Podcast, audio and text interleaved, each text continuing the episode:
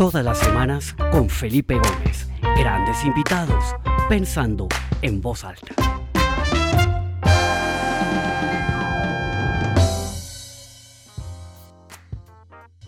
Bueno, bienvenidos a todos a esta nueva edición del programa Pensando en Voz Alta. Mi nombre es Felipe Gómez y me da mucha alegría ver a toda la gente que se empieza a conectar desde distintas partes del mundo Hoy un episodio súper importante, episodio número 100. Ya hace 100 martes que comenzamos este programa increíble, algo que comenzó como un proyecto loco al inicio de la pandemia, se ha convertido ya en algo regular, con una audiencia creciente y fiel, que hoy agradezco inmensamente que estén todos conectados hoy en este episodio, en este hito importante.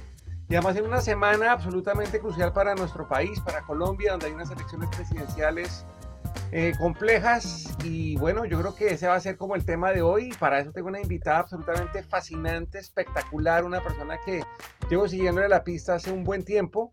Gracias a la gestión de un buen amigo en común, Santiago Zapata, pudimos conocernos, pudimos organizar que Cayetana estuviera hoy con nosotros. Cayetana es eh, una mujer fascinante, una mujer... Eh, eh, nacida en Francia, pero criada en Argentina, educada en Inglaterra, ahora vive y ejerce la política en España, una persona con una riqueza intelectual impresionante, con una sagacidad para mirar el mundo fascinante, historiadora, periodística, periodista y política. Entonces, sin más preámbulos, pues démosle la bienvenida a Cayetana Álvarez de Toledo. Cayetana, bienvenida Pensando en Voz Alta, qué alegría tenerte hoy con nosotros.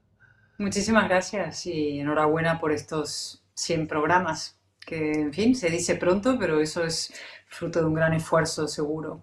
Así es, total. Cayetana, mira, tenemos poco tiempo, vamos a tratar de exprimir esto al máximo para poder sacar el máximo valor. Eh, tuve en mis manos tu libro, que me ha parecido fantástico, no lo he terminado, hoy bien avanzado, pero me ha parecido sensacional. Y yo creo que a la luz de ciertas cosas y elementos que he encontrado en el libro podemos comenzar a estructurar esta conversación. Y yo quisiera comenzar por esta introducción que hice, ¿no? que es una persona que eh, nació en Francia, pero fue criada en Argentina, educada en Inglaterra, ahora vives en España, y esa, ¿no? Como ese, esa diversidad de identidades que tienes en ti, pues te ha traído también cosas muy buenas, pero también te han demostrado que muchas veces ese, em, esa, ¿cómo se llama? Esa eh, orientación a, a, la identidad también puede llevar a problemas y a desafíos grandes.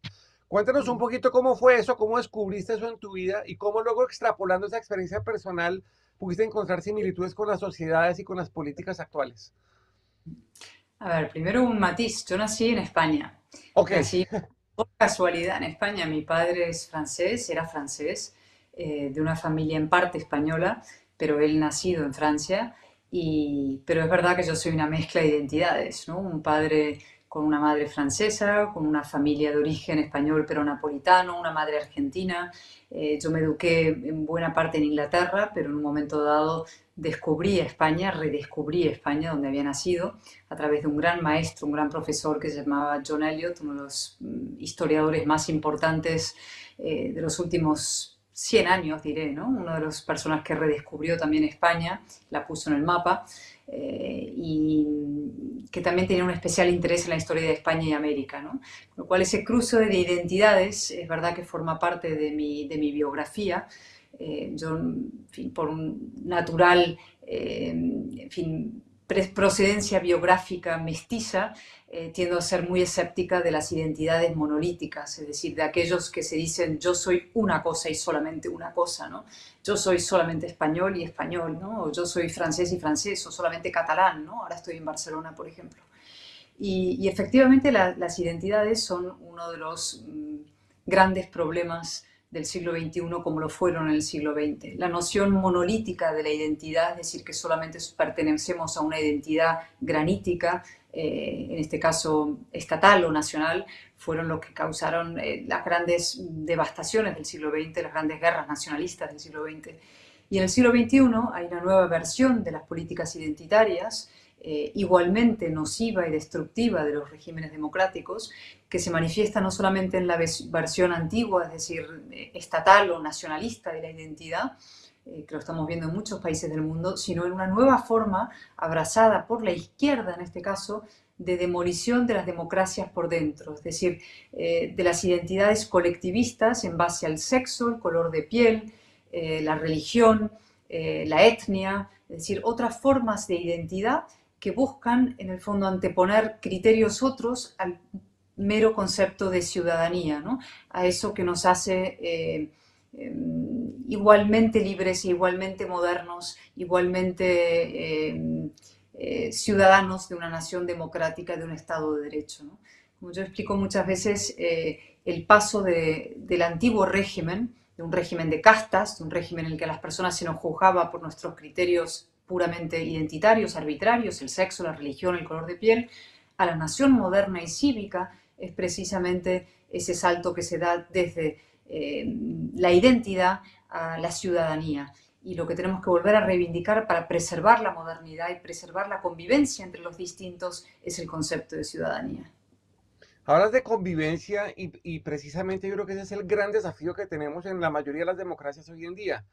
Eh, por distintos fenómenos, uno del que comentas, otro que también me gustaría ahondar un poco más adelante, que es la dinámica de los medios de comunicación y su y su, digamos, su convivencia con las redes sociales, los fake news, todas estas cosas, han hecho que todas estas grandes diferencias como que se, se fortalezcan y se generen unos ambientes de hostilidad, unos ambientes de división, unos ambientes de realmente de una tensión, ¿no? En, en, muchísimas partes lo estamos viendo.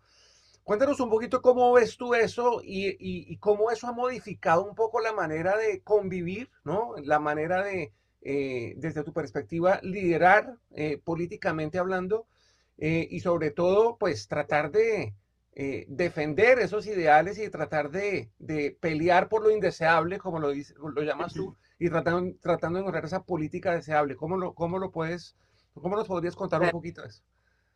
Vamos a profundizar en esta, esta idea de las identidades, que yo creo que es el gran problema contemporáneo. Hay otros, ¿no? El populismo lo que hace es aprovechar el, digamos, el reflujo identitario para intentar socavar las democracias de dentro. Es un instrumento más de la antipolítica. ¿no? Yo siempre digo el populismo no es una forma de hacer política, yo reivindico la buena política, sino que es la antipolítica. ¿no?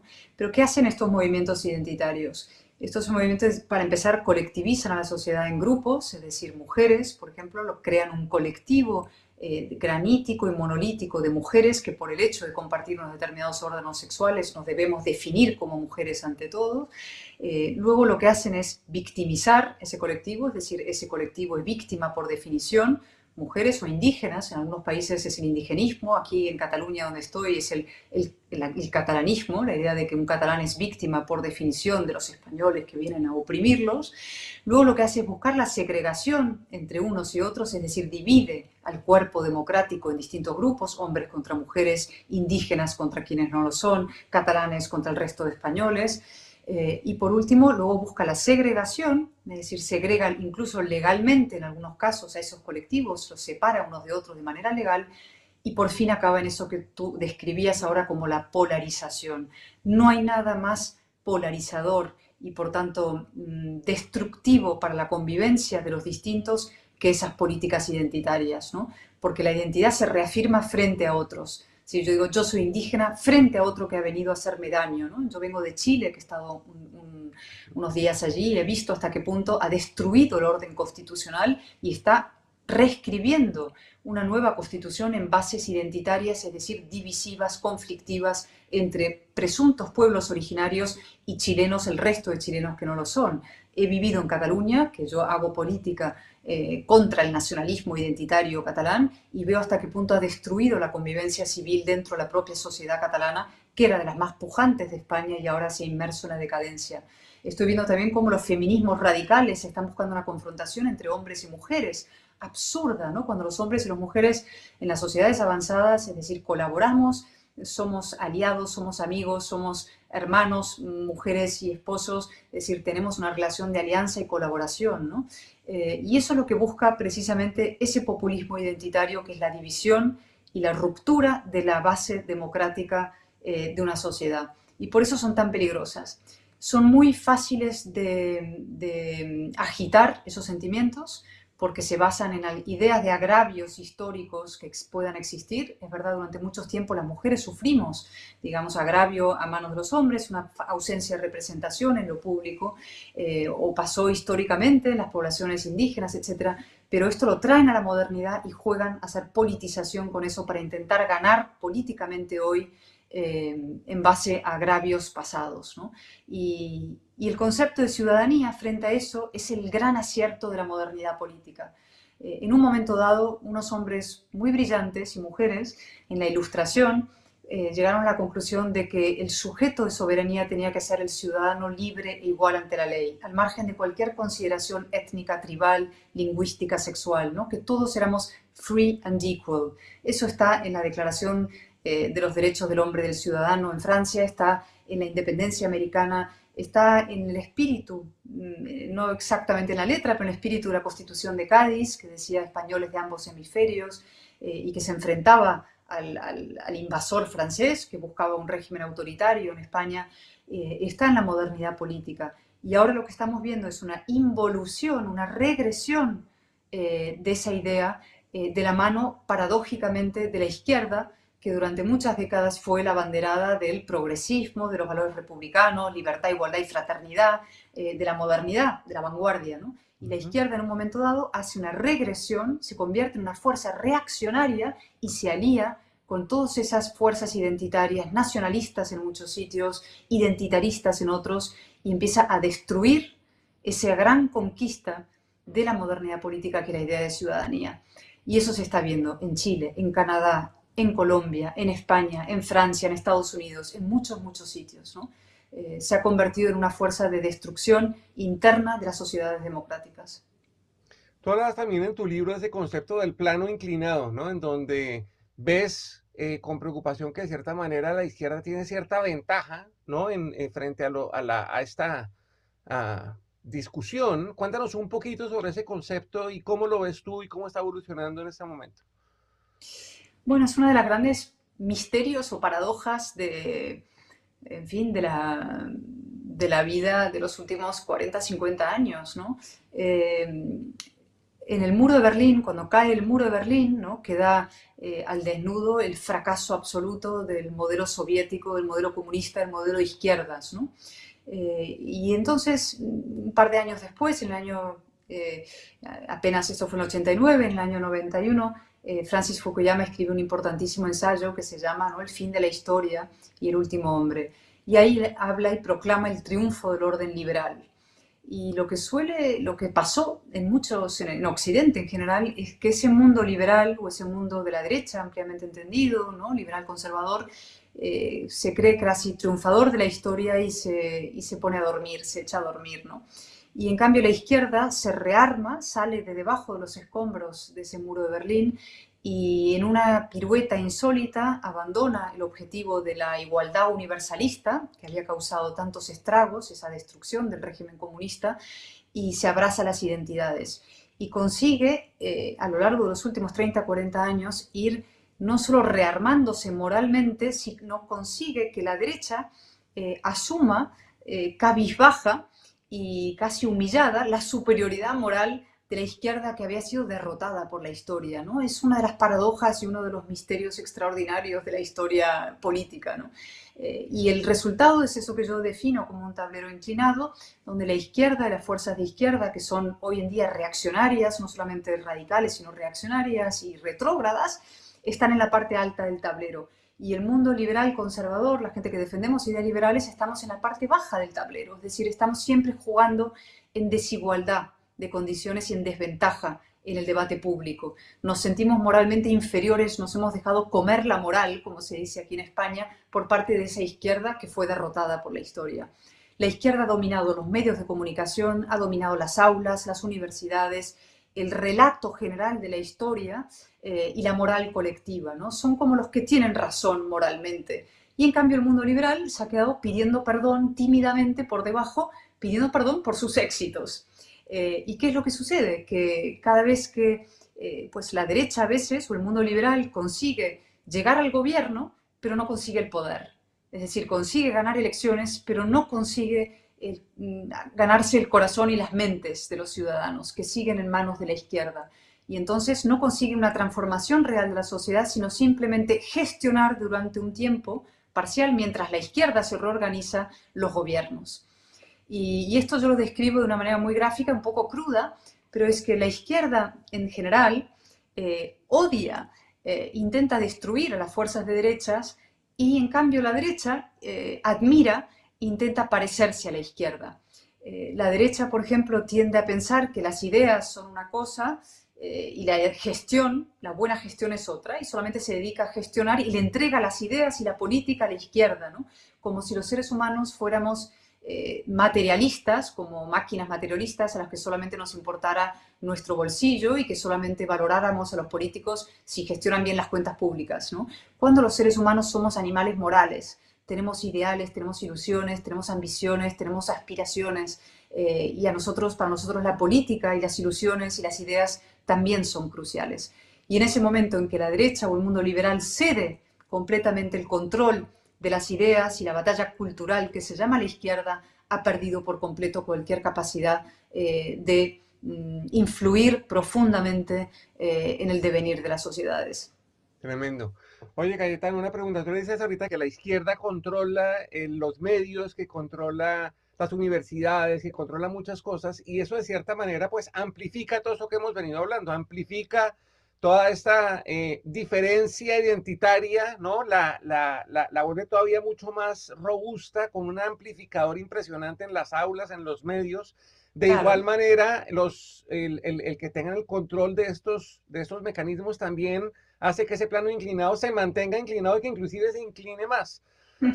Con un sombrero de periodista, tú eres periodista también, además de ser política, ¿cómo ves tú eh, ese, eh, nuevo universo ¿no? de, los, de los medios, pero yo creo que los medios se han transformado, han cambiado muchísimo, eh, y cómo esos medios conviviendo con las redes sociales empiezan a competir también entre lo que son noticias falsas, empiezan a, lo, que hablas tú en el libro, que todos los hechos se, eh, se ¿cómo se dice? Se, ¿Cuál es la palabra que usas? Perdón. Los hechos se convierten en opiniones y las opiniones se en hechos, y entonces no tenemos un suelo de verdad eh, sobre el que pisar. Y una democracia necesita la verdad para funcionar. La verdad es el suelo que pisamos, los distintos, para llegar a pactos y acuerdos. Yo siempre lo explico así, es decir, tus sentimientos contra los míos eh, no pueden pactar, porque los sentimientos son subjetivos. Es que yo lo siento de esta manera y tú lo sientes de, otra manera. En cambio, podemos llegar a acuerdos profundos políticos en base a hechos. Los hechos son los que nos permiten a la democracia funcionar porque son el anclaje eh, de un pacto político. ¿no? Eh, ¿Qué pasa con los medios de comunicación? Bueno, eh, que han sido víctimas de un proceso de fragmentación y de implosión que se ha dado en la política y en muchos otros ámbitos de la vida. Eh, es decir, el ecosistema mediático se ha fragmentado de una manera bestial. Han desaparecido los maestros, los expertos, es un mundo sin maestros, un mundo que no cree en la jerarquía, es decir, en el orden de conocimiento, de sabiduría, sino que le da la misma importancia y relevancia a un tuitero que a un editorialista, ¿no? a un científico que a un curandero, a un historiador que a un novelista. ¿no? Es decir, el, el mundo de una cierta jerarquía intelectual, ética y estética ha desaparecido y ha implosionado. Y en ese caos absoluto, pues alguien tiene que intentar poner orden. El problema, y lo que yo digo, es que ese orden eh, puede acabar, cuando hay un caos iliberal como ese en el que estamos viviendo, existe un altísimo riesgo de que venga un orden iliberal a eh, pacificar las cosas. Es decir, que dentro del caos la gente diga, mira, que venga alguien y ponga orden, me da igual qué tipo de orden sea. ¿no? Y por eso es tan importante que trabajemos para que sea un orden, sí, pero liberal, ¿no? un orden basado en la verdad, en el Estado de Derecho, en la igualdad ante la ley, en la seguridad jurídica, en todos los principios estos que la Ilustración puso en marcha y que son los que hacen posible la convivencia. En cuanto a los medios de comunicación, ¿no? yo he sido periodista también y he visto cómo los medios tradicionales, que eran los que precisamente ordenaban el mundo y establecían una cierta jerarquía de lo que es verdad, lo que es mentira, eh, dentro de lo que es verdad, lo que es importante y lo que no lo es. ¿no? no es lo mismo llevar a portada de un periódico a cinco columnas una noticia que llevarla en un breve en la página 5. ¿no? Eh, y ese mundo ordenaba, eh, esa, jerarquía ordenaba el mundo y, y, le otorgaba un cierto sentido. ¿no? Y cuando ese mundo eh, ordenado entra en competencia feroz con las redes sociales y se rebaja y se degrada a competir con las redes sociales, tenemos un grave problema en nuestro sistema democrático. Y eso es lo que estamos viendo. Periodistas que acaban actuando como tuiteros y tuiteros que acaban actuando como editorialistas. Y lo que yo creo es que los periódicos, los medios de comunicación tienen que hacer un inmenso ejercicio de responsabilidad en estos momentos de la democracia y ejercer como nunca esa responsabilidad, asumiendo el coste que eso supone, es decir, no vamos a poder hacer tanta caja y tanto dinero eh, como en otras épocas, pero sí preservando la verdad como un bien sagrado e imprescindible para la democracia. Los periodistas, los editorialistas, los dueños de medios de comunicación tienen que evitar la tentación de caer por la pendiente del populismo mediático es decir, de entrar en una feroz rivalidad y competencia con la basura mediática que vende mucho, que da mucho share, que da muchos clics, eh, que da muchos likes, pero que está destruyendo y socavando la verdad y los principios democráticos. Eso exige responsabilidad y financiación. Por eso no es fácil. Totalmente. Bueno, Cayetana, acá el tiempo vuela, nos quedan pocos minutos y yo quisiera eh, dedicar esos minutos a que nos des tu mirada frente al ejercicio electoral que va a haber, que comienza en Colombia este domingo con la primera vuelta presidencial. Eh, tú has, conoces Colombia, has estado en Colombia, has cubierto noticias en Colombia. Cuéntanos un poquito con tu visión, tanto de política como de periodista, como historiadora. Eh, ¿Cómo ves a Colombia y cuál es tu análisis? ¿Cuál es tu, tu, posición frente a lo que está pasando en este momento en el país y al ejercicio electoral que se viene y comienza este domingo? Mira, a ver, hay muchas maneras de enfocarlo, ¿no? Yo le diría que la tentación adanista eh, siempre es muy grande. Es decir, quiero empezar una página nueva en la historia, quiero cambiar por cambiar, quiero experimentar algo distinto, algo nuevo, algo que no he probado nunca antes. ¿no? Esa tentación es siempre muy fuerte en las sociedades y, en las personas, en los, individuos. ¿no? Incluso asumiendo que existen riesgos en esa nueva etapa, la gente quiere probar esa nueva etapa por el hecho de cambiar, el cambio en sí mismo. Eh, pues frente a esa tentación eh, yo lanzo una profunda advertencia. ¿no?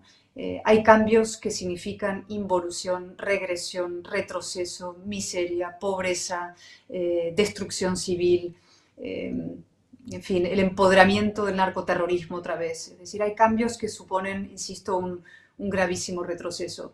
Y en estas elecciones que se están planteando como continuidad o cambio, cambio, es decir, Petro significa involución, significa populismo, significa Venezuela, significa chavismo, significa retroceso, regresión, pobreza, eh, fortaleza de narcotráfico, todo eso y en cambio la continuidad, con sus defectos, pero con su inmensa capacidad de reforma y mejora, eh, significa el progreso para Colombia.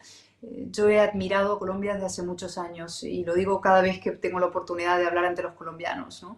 hicisteis algo absolutamente conmovedor e impresionante, que es defender la democracia y el Estado de Derecho frente a las fuerzas más destructivas que hay en una sociedad que son las del terrorismo, el narcotráfico, el crimen organizado. ¿no?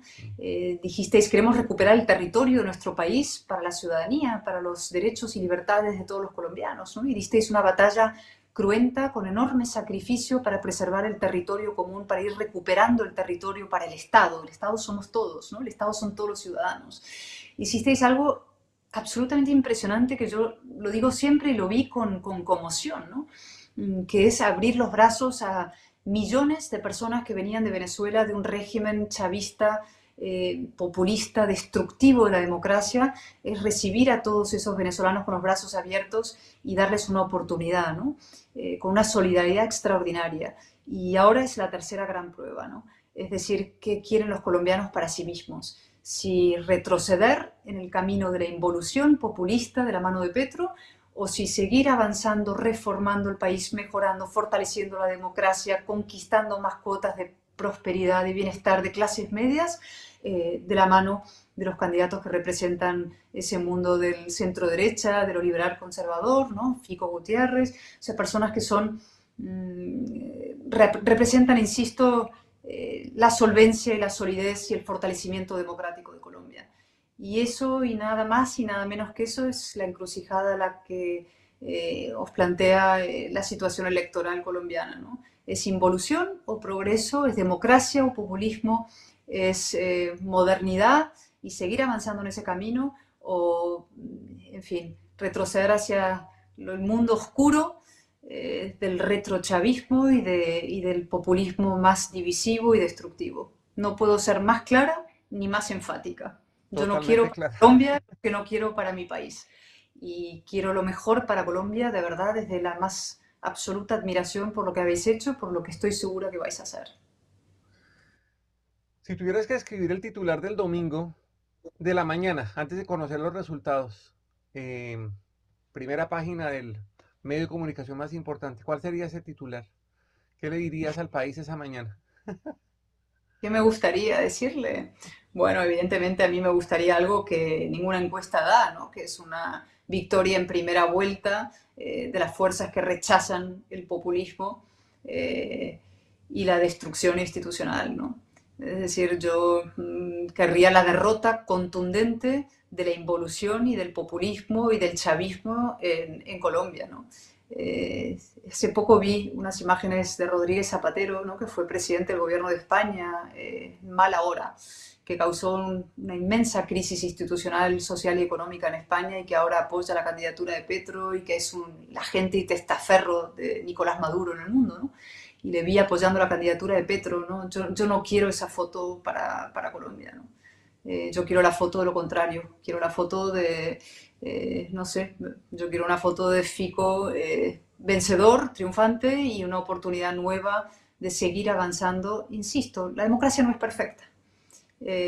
Nada es perfecto en un orden moderno. Somos seres humanos y somos, por naturaleza, tenemos defectos y tenemos que ir corrigiéndolos, ¿no? Pero no hay un sistema mejor. Y, y por tanto hay que seguir progresando, avanzando creando clases medias, consolidando lo que se ha recibido de bueno, mejorando aquello que no es tan bueno. Eh, y ese es el camino, ¿no? Y por decirlo muy gráficamente, mira, si tuviera que, reducirlo a una frase, ¿no? Lo que está en juego en Colombia no es un gobierno u otro gobierno, eh, es el sistema. Es la democracia, sí o no. Es el orden liberal ampliamente entendido, sí o no. Eh, no es simplemente ¿no? cambio, continuidad, un gobierno de un color o de otro. ¿no? Eso es la alternancia democrática razonable. ¿no? Lo que está en juego es si el sistema democrático y de Estado de Derecho colombiano pervive, sí o no. Y yo quiero una democracia fuerte. Si yo quisiera un titular para ese día, es que es el triunfo del sistema democrático de la mano de Fico y de gente que va a, a en fin, a continuar una ardua labor eh, para todos los colombianos de prosperidad y de fortalecimiento institucional. Espectacular. Cayetano, una última pregunta. Tú eres una banderada, estás luchando con alma, corazón y sombrero por encontrar esa política deseable, por atraer a gente que pueda eh, contribuir con sus ideas, que pueda florecer, que pueda dar un aporte importante desde la política. De cierta manera, la política se ha venido convirtiendo en un ente muy indeseable para muchas personas, gente brillante que prefieren no irse a trabajar el sector público por temor a terminar en problema, en papelada, etcétera, etcétera. ¿Qué le dirías tú a toda esa gente joven que está con ganas de aportarle al país, de, de ponerse en la mitad del ruedo, de poner su pecho, de poner sus ideas para construir un mejor país y contribuir a esa idea de la política deseable que tanto extrañamos? Mm que lo hagan, que no lo duden, que bajen a la arena, que se mojen, eh, que sufran, que luchen. Eh, a veces caes derrotado, pero merece la pena, te vuelves a levantar y luchas por tu país. Y no hay nada más importante que la política, lo digo siempre. Yo sé que es un oficio completamente denostado, desacreditado, porque se ha ejercido de una manera innoble ¿no? en muchos sitios y se ha dejado, eh, digamos, contaminar por el populismo que es eh, no es una forma de hacer política, como he dicho antes, sino la antipolítica, la némesis de, la política. ¿no? El populismo lo que busca es el fracaso de la política para conseguir sus objetivos. Es el, eh, digo mucho, ¿no? es el impúdico culto al pueblo con espurios fines antidemocráticos. La política es todo lo contrario. Eh, la política es una actividad de una gran nobleza, una actividad para adultos, una actividad que trata a los ciudadanos como adultos, les dice la verdad, es, una, es un oficio útil, necesario y, de un profundo valor moral eh, e imprescindible. Nada nos afecta más. Nos afecta en lo más pequeñito de nuestras vidas, en, como digo muchas veces, ¿sabes? en el trazado de una carretera, en una decisión pequeña que tiene que ver con lo más local hasta lo más eh, importante que tenemos, que es nuestra vida. ¿no? Eh, la guerra, por ejemplo, llevar a ciudadanos a la vida, la muerte, lo que estamos viviendo en Ucrania, en tantos sitios, lo que se ha vivido en Colombia, ¿no? con la lucha contra el terrorismo, eh, las libertades, los derechos de la gente, eh, la prosperidad, eh, el llegar a fin de mes, todas estas decisiones que son tan básicas en nuestra vida está afectada directa y drásticamente por la política y por eso es tan importante que a la política se dediquen los mejores que hay en una sociedad, los más competentes, los más inteligentes, los más honrados, los más decentes. No podemos dejar la política en manos de lo peor de la sociedad. Es demasiado importante como para dejarla en manos de los más mediocres o los más deshonestos o los más cínicos. Mm. Hay que evitar el cinismo y hay que evitar la cobardía eh, y hay que evitar eh, esa actitud que tienen muchas élites en muchos de nuestros países de decir, pues los políticos son lo peor, que se arregle en sí mismo, consigo mismo la política. ¿no? Hay que implicarse. Eh, unos bajando al terreno de la política y jugándonos en primera fila y desde las élites mediáticas, económicas, sociales de una sociedad, ocupándose de la política porque, insisto, es lo más importante que tenemos. Espectacular, Cayetana. Pues de verdad, mil gracias por tus ideas, por tu tiempo, por tu generosidad. Se nos acabó el tiempo, sé que tienes que tomar un tren ahora, entonces eh, quiero ser súper puntual y simplemente antes de hacerte el micrófono para que te despidas y tal vez compartas unas ideas finales, agradecerte profundamente a ti. Ha sido un gran honor y un privilegio tenerte empezando en voz alta en este episodio número 100, un granito. Y a toda la gente que se ha conectado, de verdad, muchísimas gracias. Este episodio, como todas las semanas, quedará grabado en la página www.pensandoenvozalta.com y también estará eh, como podcast en Spotify y en Apple Podcasts. Entonces, de verdad, muchísimas gracias. Nos vemos la semana entrante. Y Cayetana, te cedo el micrófono para que te despides. Pues muchas gracias a ti, gracias, enhorabuena por los 100 programas. Ojalá haya más foros como este de personas discutiendo en voz alta sus ideas, eso es la democracia. Y por último, ¿no? animar eh, a tantos mm, iberoamericanos, por usar la palabra más amplia ¿no? que se me ocurre, eh, a que trabajemos juntos en defensa de la democracia y la libertad. Las fuerzas que buscan la destrucción de la democracia están organizadas, articuladas, financiadas, eh, se ayudan unos a otros. Y quienes defendemos la libertad y el Estado de Derecho y el pluralismo y la convivencia, muchas veces somos, digamos, llaneros solitarios, ¿no? Vamos por nuestros países o nuestros foros eh, hablando sin, sin, comunicarnos unos con otros, sin, sin, compartir experiencias, compartir diagnósticos y sobre todo trabajar juntos para eh, fortalecer nuestras soluciones. ¿no? Y a eso les invito y os invito ¿no? a, que, a que nos articulemos, trabajemos juntos y busquemos foros comunes para, para fortalecer estas ideas que son buenas, no porque son nuestras, sino porque son las que permiten la convivencia, el bienestar y eso que la Constitución de Cádiz hace ya muchos siglos dijo, ¿no? la, felicidad de la nación. Eh, ese es el objetivo. Eh, la Constitución de Cádiz siempre hablaba de los españoles de ambos hemisferios, que es una expresión muy bonita, ¿no? unidos frente a la tiranía francesa. Eh, esa expresión ya no vale, pero yo siempre digo que la de demócratas de ambos hemisferios sí es válida, vigente y necesaria reivindicar. Así que muchas gracias por esta oportunidad. Excelente, Cayetana. Buen viaje y de nuevo muchísimas gracias. Y a todos los que están conectados, nos vemos la semana entrante. Hasta pronto. Muchas gracias.